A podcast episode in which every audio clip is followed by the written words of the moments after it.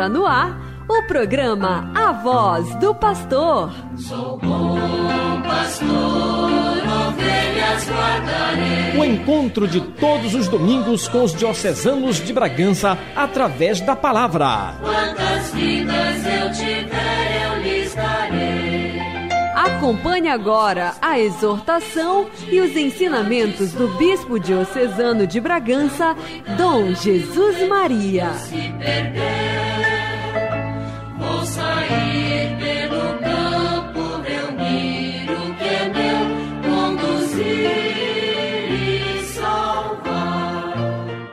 Caros amigos, mais uma vez vamos refletir um pouco sobre a palavra de Deus, hum, as leituras deste domingo, que nos convidam a refletir sobre a realidade de Deus e também sobre a nossa realidade cotidiana de todos os dias. Na primeira leitura, vamos escutar o profeta Jeremias, deixando bem claro que ele é escolhido de Deus, que Deus desde criança o chamou para ser seu profeta. Ele tem consciência desta realidade. Na segunda leitura, estaremos ouvindo o que São Paulo nos indica, nos afirma sobre a caridade como, como sendo o, a virtude maior do cristianismo, a caridade.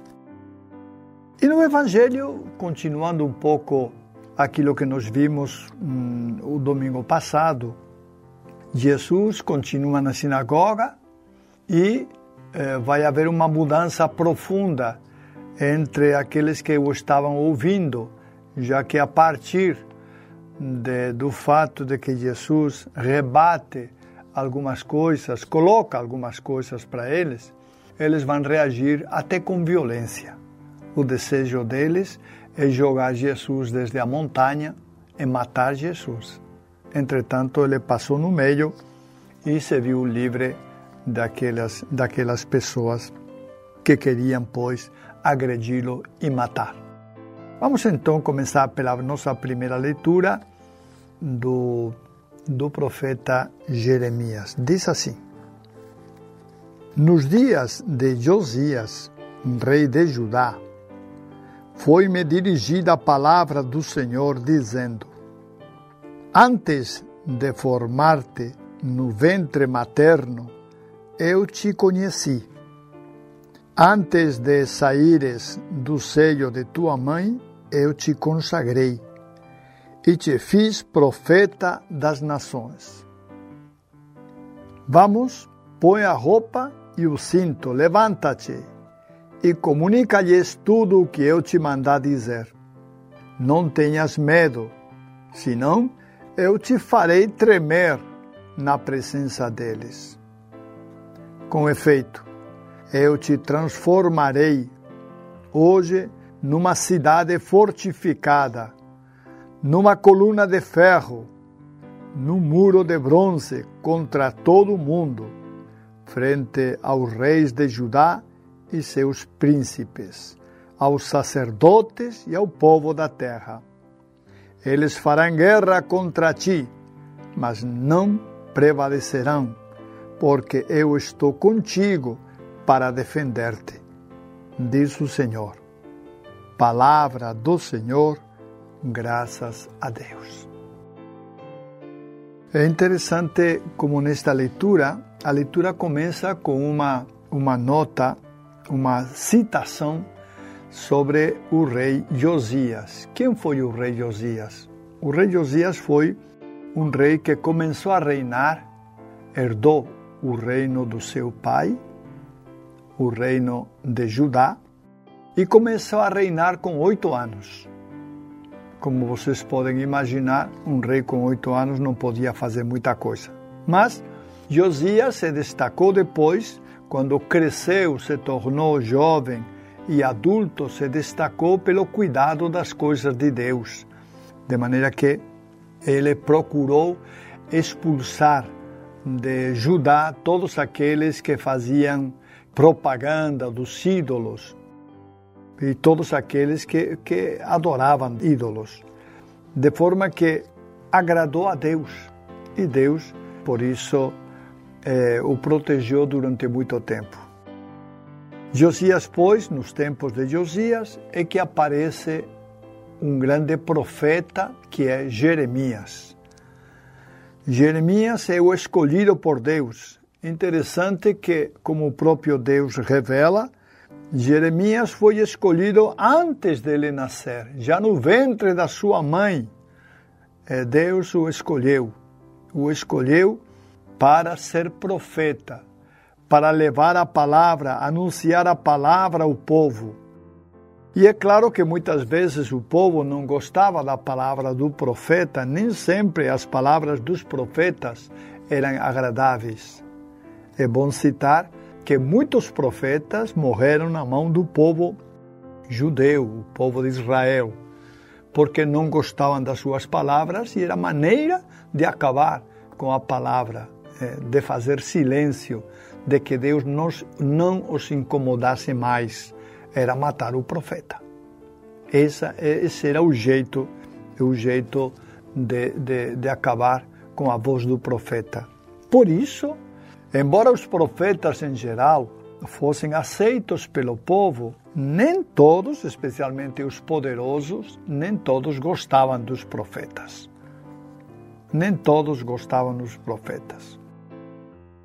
É interessante que no texto de Jeremias, é, Deus lhe comunica que o povo, os poderosos do povo, vão fazer guerra contra ele. Mas que fique tranquilo, porque Javé, Deus, está com ele. Deus está com ele para defendê-lo. Não o abandona, não o deixará, não o deixará. Estará sempre com ele. Por isso o profeta deve sempre, embora às vezes sinta medo, deve sempre anunciar a palavra de Deus. Caso contrário, o profeta será castigado por Deus. Essa é a realidade de Israel. Então vejam bem como Jeremias, que foi um dos grandes profetas de Judá, um dos grandes profetas, juntamente com Elias, e juntamente também com, com, bom, com outros profetas também, não só com Elias, né, mas com outros profetas também. O importante é que eles têm consciência de que foram escolhidos para comunicar a palavra de Deus. Tudo aquilo que Deus lhes fala no coração, eles devem realmente anunciá-lo ao povo, porque essa é a sua missão. Essa é a missão de ser profeta, não ficar calados, mas dizer sempre o que pensam, dizer sempre a verdade. Essa é a missão deles. Estamos apresentando a voz do pastor. Vamos então agora escutar a segunda leitura, que é de São Paulo e que está dirigida aos cristãos de Corinto. Já outras vezes temos comentado como a comunidade de Corinto era uma comunidade muito viva, mas ao mesmo tempo deu alguns probleminhas. Deu alguns probleminhas a, a São Paulo, porque às vezes era também uma comunidade que queria caminhar, fazer o seu próprio caminho e nem sempre se adequava àquilo que Deus realmente lhe pedia. Então, São Paulo vai indicar, vai indicar nesta leitura, nesta segunda leitura, que é da carta aos Coríntios, vai indicar, diz ele, segundo as palavras de Paulo, o caminho sublime, supremo, o mais excelso caminho de santificação. E este caminho, Paulo o resume na caridade. Vai dizer que a caridade, que é o amor inspirado pela graça de Deus, não é qualquer amor, é o amor inspirado pela graça de Deus, vai dizer que a caridade é o amor supremo, a manifestação do amor, tanto seja o próximo, como seja a Deus, como seja em outras situações, é a expressão maior do amor, é a caridade. Repito, este amor é inspirado pela graça de Deus. Não é qualquer amor, não é qualquer amor.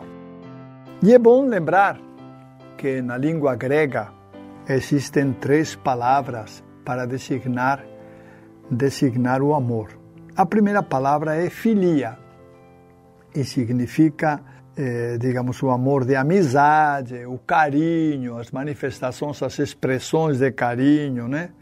Às vezes na família, é filia. Esse tipo de amor é filia. Existe um segundo tipo de amor que é eros, que é o amor conjugal, o amor do esposo e da esposa, dos amantes, esse é amor eros. E por, por último existe outra, outra palavra que designa também um amor, que é HP. O amor HP é o amor de Deus, é a maneira como Deus nos ama e também o amor, ou a maneira como nós amamos Deus, inspirados por esse amor de Deus. Esse é HP. Então, São Paulo, ele vai falar da caridade. E a caridade nós a traduzimos em nosso português simples, a traduzimos por amor. Então, a caridade é amor. Vamos escutar, pois, com atenção o que Paulo fala sobre esta caridade. Irmãos, aspirai aos dons mais elevados eu vou ainda mostrar-vos um caminho incomparavelmente superior. Se eu falasse todas as línguas, as dos homens e as dos anjos, mas não tivesse caridade, eu seria como um bronze que soa, ou como um símbolo que retine.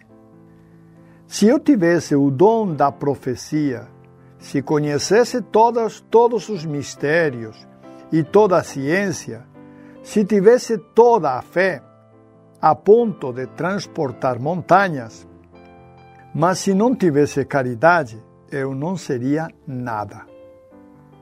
Se eu gastasse todos os meus bens para sustento dos pobres, se entregasse o meu corpo às chamas, mas não tivesse caridade, isso de nada me serviria.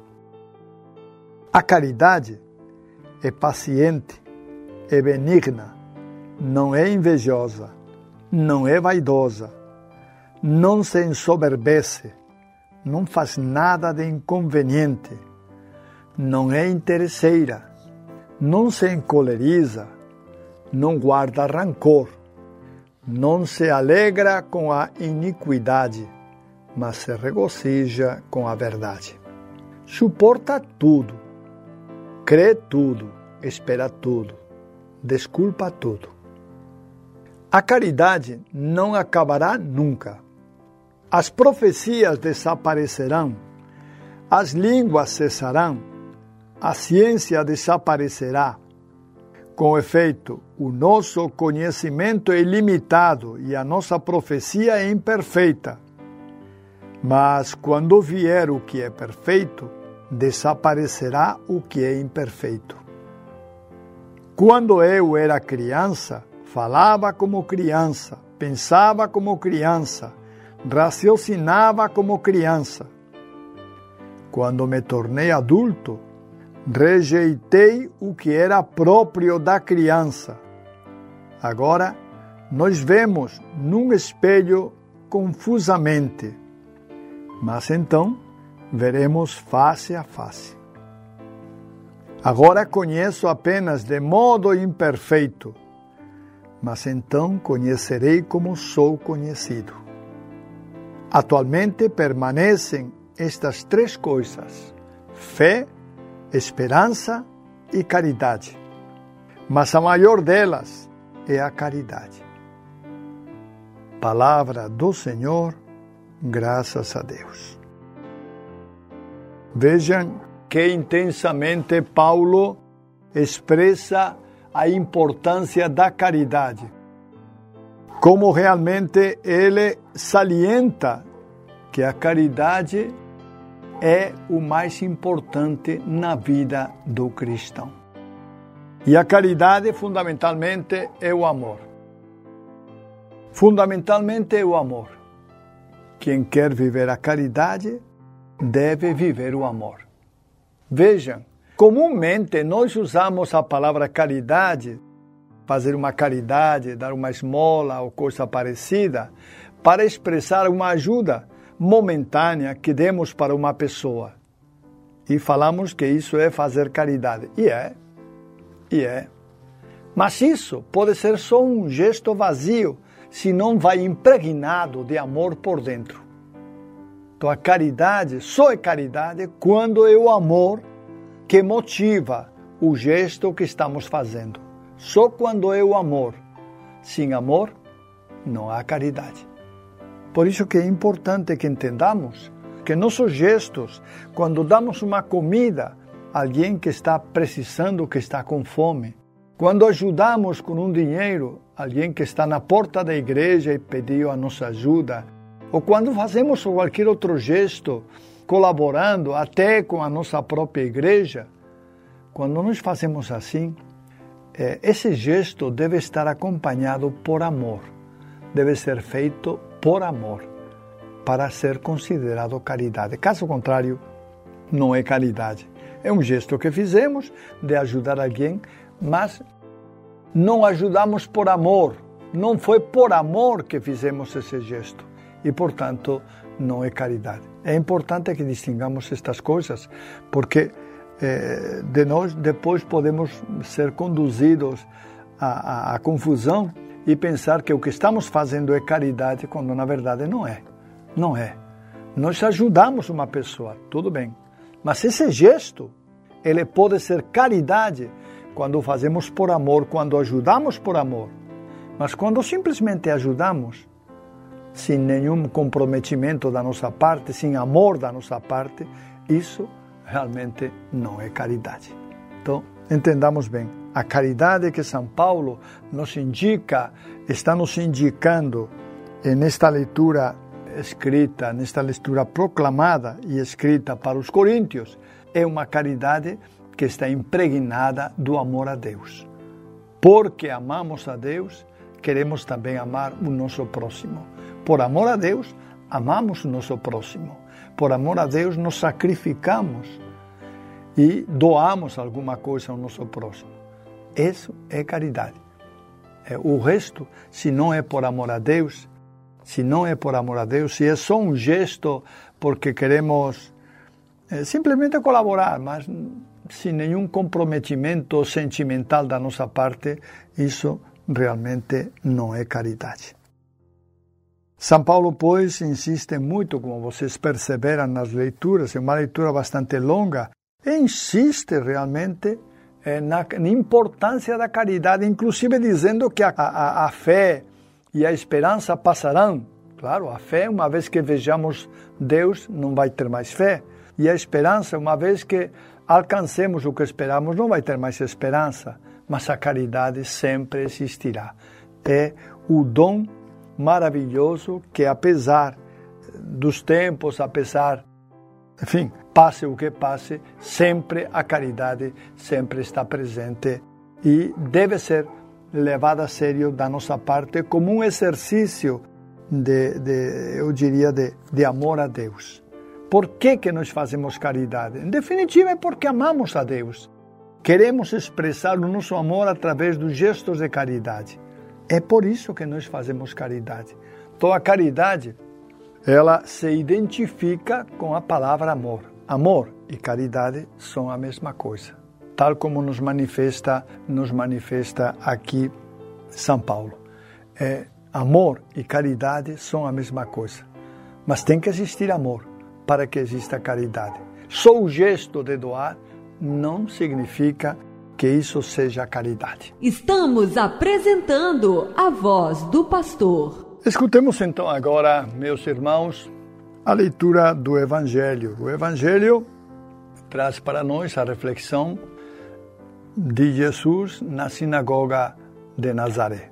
Como vocês já lembram, devem lembrar, o, o domingo passado nós estávamos escutando precisamente esta leitura e a presença de Jesus na sinagoga, né? É, o texto de hoje completa aquilo que eu diria que faltaria ao texto é, de, de, de Lucas, né? que Lucas quis deixar bem claro. Vamos então escutar a leitura do Evangelho.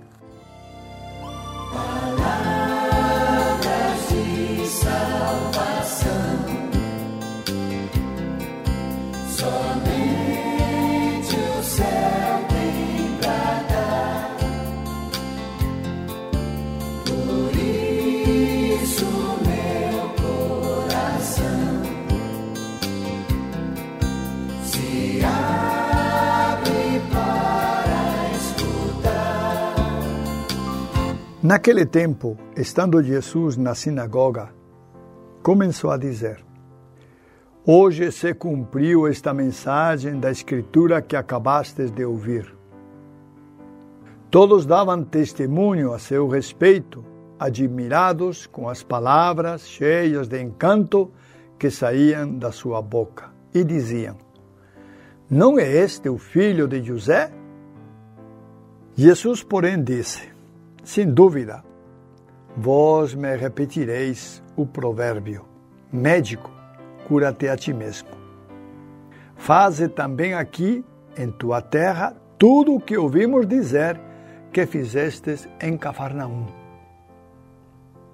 E acrescentou: Em verdade eu vos digo que nenhum profeta é bem recebido em sua pátria.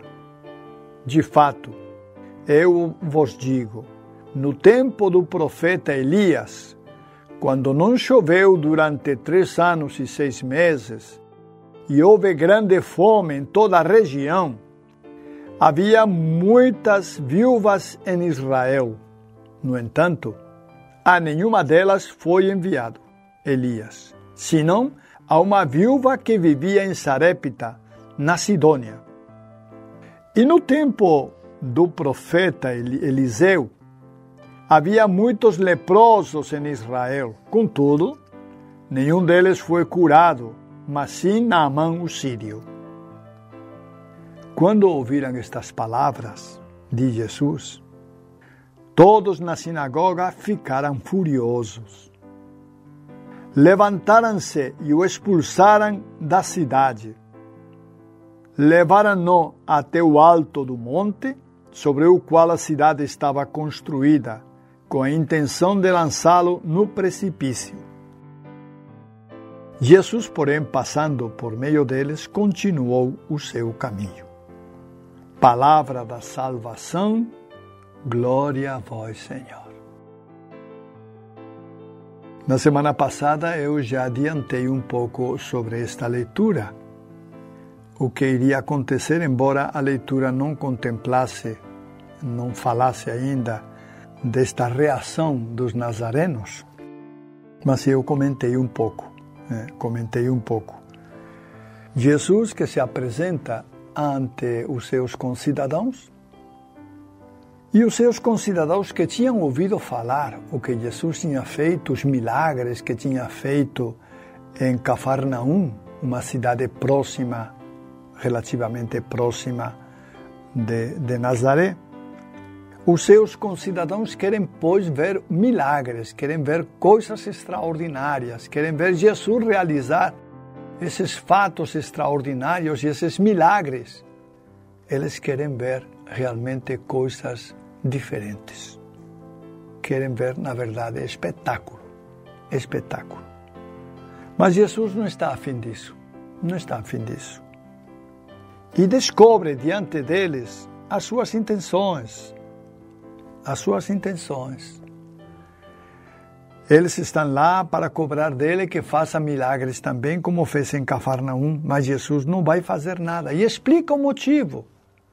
Olha, no tempo de Elias, havia muitas viúvas.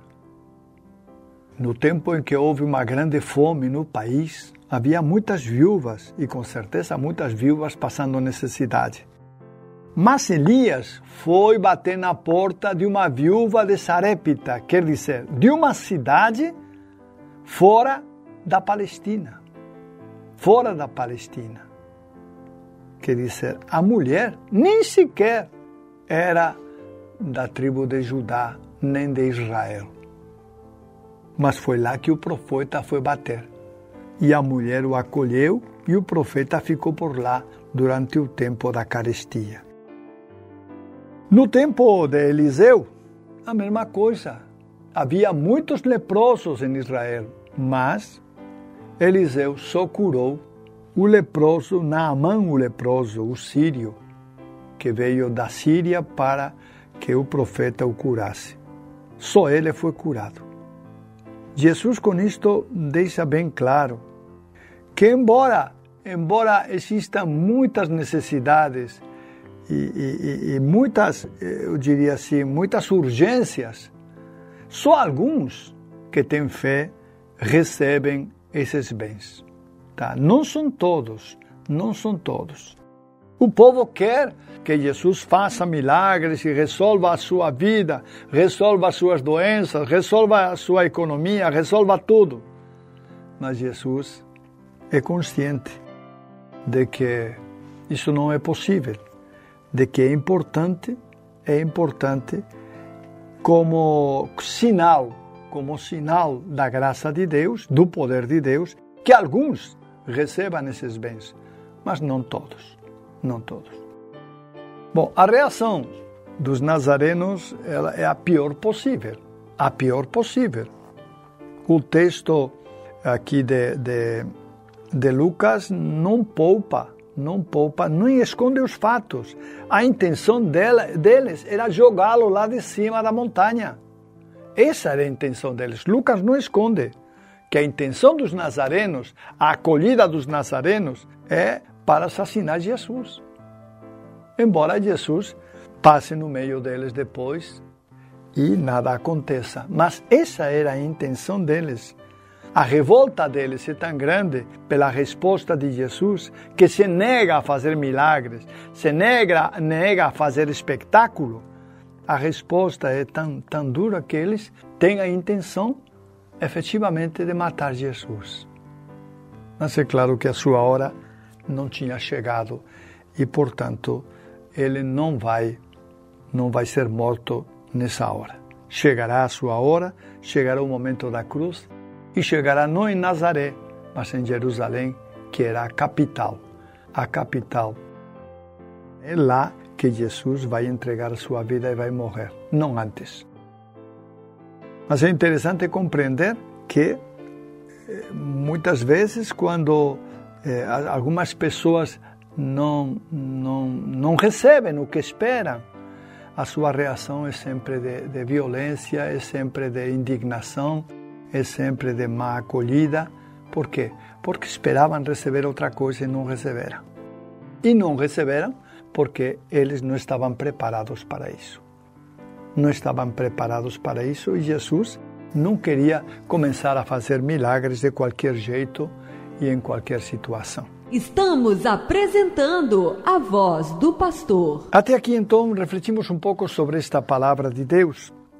E eu queria também aproveitar, aproveitar para lembrar uma coisa para todos vocês. Vejam bem, minha gente, nós estamos com um projeto já faz algum tempo, né? Porque já faz algum tempo que falamos sobre isso. Um projeto de reforma do nosso seminário maior que está em Belém. Como vocês sabem, o seminário maior é a casa que acolhe os nossos seminaristas maiores, aqueles que estão estudando filosofia e teologia. Já faz algum tempo que sentimos a necessidade de uma reforma, mas o tempo foi passando e agora eu penso que chegou a oportunidade. Nós estamos querendo fazer uma reforma, uma reforma do seminário maior e uma reforma um pouco grande, porque realmente o seminário não está em boas condições. E apresenta alguns problemas eh, meio sérios, problemas sérios, problemas de estrutura, eh, temos algumas partes rachadas, problema de piso, afundando em alguns lugares, problema de calor, o prédio muito quente, muito quente, problema de ventilação, há pouca ventilação no prédio. Não sei se vocês conhecem um pouco a história deste prédio, por aquilo que me passaram, não é porque eu conheça também muito, não é? por aquilo que me passaram lá pelo ano 1981, 1981 aproximadamente. Nesses anos, ou nesse ano, o prédio foi adquirido. Na verdade, aquele prédio ia ser ia servir para motel. E não sabemos por que motivo a coisa não foi para frente e foi colocado em venda. E Dom Miguel, que era muito esperto nesse sentido e fez muito bem, fez muito bem, adquiriu aquele prédio para ser o seminário maior. Como vocês podem compreender, o prédio nem sempre está preparado, não é um prédio pensado para seminário maior, é um prédio pensado para outra coisa. Era para ser um motel, mas está aí o, o, o prédio, o prédio está lá e a gente não pode, não pode desprezar. Bom, então o que que nós queremos, nós queremos fazer? Esta não vai ser a primeira vez que eu vou falar do seminário. Acho que vocês vão se cansar de me ouvir falar do seminário, porque, na verdade, estou falando agora, mas só em julho pretendemos começar a obra da reforma. Tá? Só em julho. E para começar essa obra de reforma, que está orçada em mais de 2 milhões de reais, vocês compreenderão que é muito dinheiro, então, nós pretendemos convocar todas as paróquias e comunidades da Diocese para que cada um, nas suas possibilidades, dentro das suas possibilidades, possa colaborar a fim de que esta obra possa ser realizada. Como digo, são 2 milhões de reais, um pouco mais de 2 milhões de reais que vai ser o custo desta obra e certamente nós não temos esse dinheiro e vamos precisar arrecadar esse dinheiro e contamos com a generosidade de todos vocês que eu sei certamente que certamente que vocês vão colaborar. Eu estou só adiantando a notícia, mas na verdade ainda não estamos recolhendo nada porque ainda não fizemos a campanha. Pretendemos fazer uma campanha em toda a diocese e aí sim, a partir da campanha, se indicará a maneira de, de, de colaborar e, e, a forma como cada um poderá dar também a sua contribuição. Mas por agora eu estou só antecipando esse projeto que nós temos eh, na Diocese. Como vocês veem, é um projeto grande, mas necessário, porque nós precisamos precisamos ter um seminário e ter um seminário que acolha nossos jovens Hoje devem estar em torno de 24 ou 25 jovens lá no seminário. Já estiveram mais. O ano passado eram quase 30. E nós precisamos realmente que eles tenham condições, uma, uma, digamos assim, uma estadia digna lá para poder estudar, para poder trabalhar, enfim, para poder se desenvolver como religiosos, como padres e poder realmente eh, afincar a sua formação sacerdotal e dizer o seu, dar o seu sim a Deus naquela, naquela realidade. Esse é o nosso projeto, pois. Eu estou adiantando um pouco este projeto porque me pareceu que é importante que a gente não deixe isso para mais tarde, se não deixar para o final é mais complicado. Então, todos vocês já estão sabendo, estamos trabalhando nesse projeto e esperamos Esperamos que as obras possam começar eh, a partir das férias de julho, na saindo do seminário. Quando os seminaristas saiam do seminário, a partir de julho, pensamos que seria oportuno começar toda a reforma do seminário. Para isso, os seminaristas vão ter que sair de lá e ir para outro lugar, se acomodar em outro lugar. Encontraremos, se Deus quiser, um outro lugar e, dessa maneira, o espaço vai ficar livre para toda a reforma, que, como digo, vai ser uma reforma muito ampla, muito ampla, e que vai exigir de todos nós um esforço considerável. Mas se Deus quiser, e Deus não, Deus quer, Deus quer, porque vontade de Deus que não faltem vocações na nossa diocese, Deus quer. Se Deus quiser, nós vamos levar à frente esta obra, com a graça de Deus e com a colaboração de todos vocês. Eu tinha mais alguma notícia também, mas eu, mas eu vou dar, passar uma notícia a mais que eu tenho aqui, não é? O Papa está preocupado com a situação da Ucrânia. Como vocês já devem ter ouvido as notícias, né? É, a Ucrânia é um país que foi saiu da Rússia, não digamos assim, não é, não é bem que saiu, mas é, é, próximo da Rússia e a Rússia não quer que ele, esse país entre, é, a Ucrânia entre a formar parte da OTAN. E por isso a Rússia colocou os russos, né, colocaram eh, soldados na fronteira prontos para invadir a Ucrânia.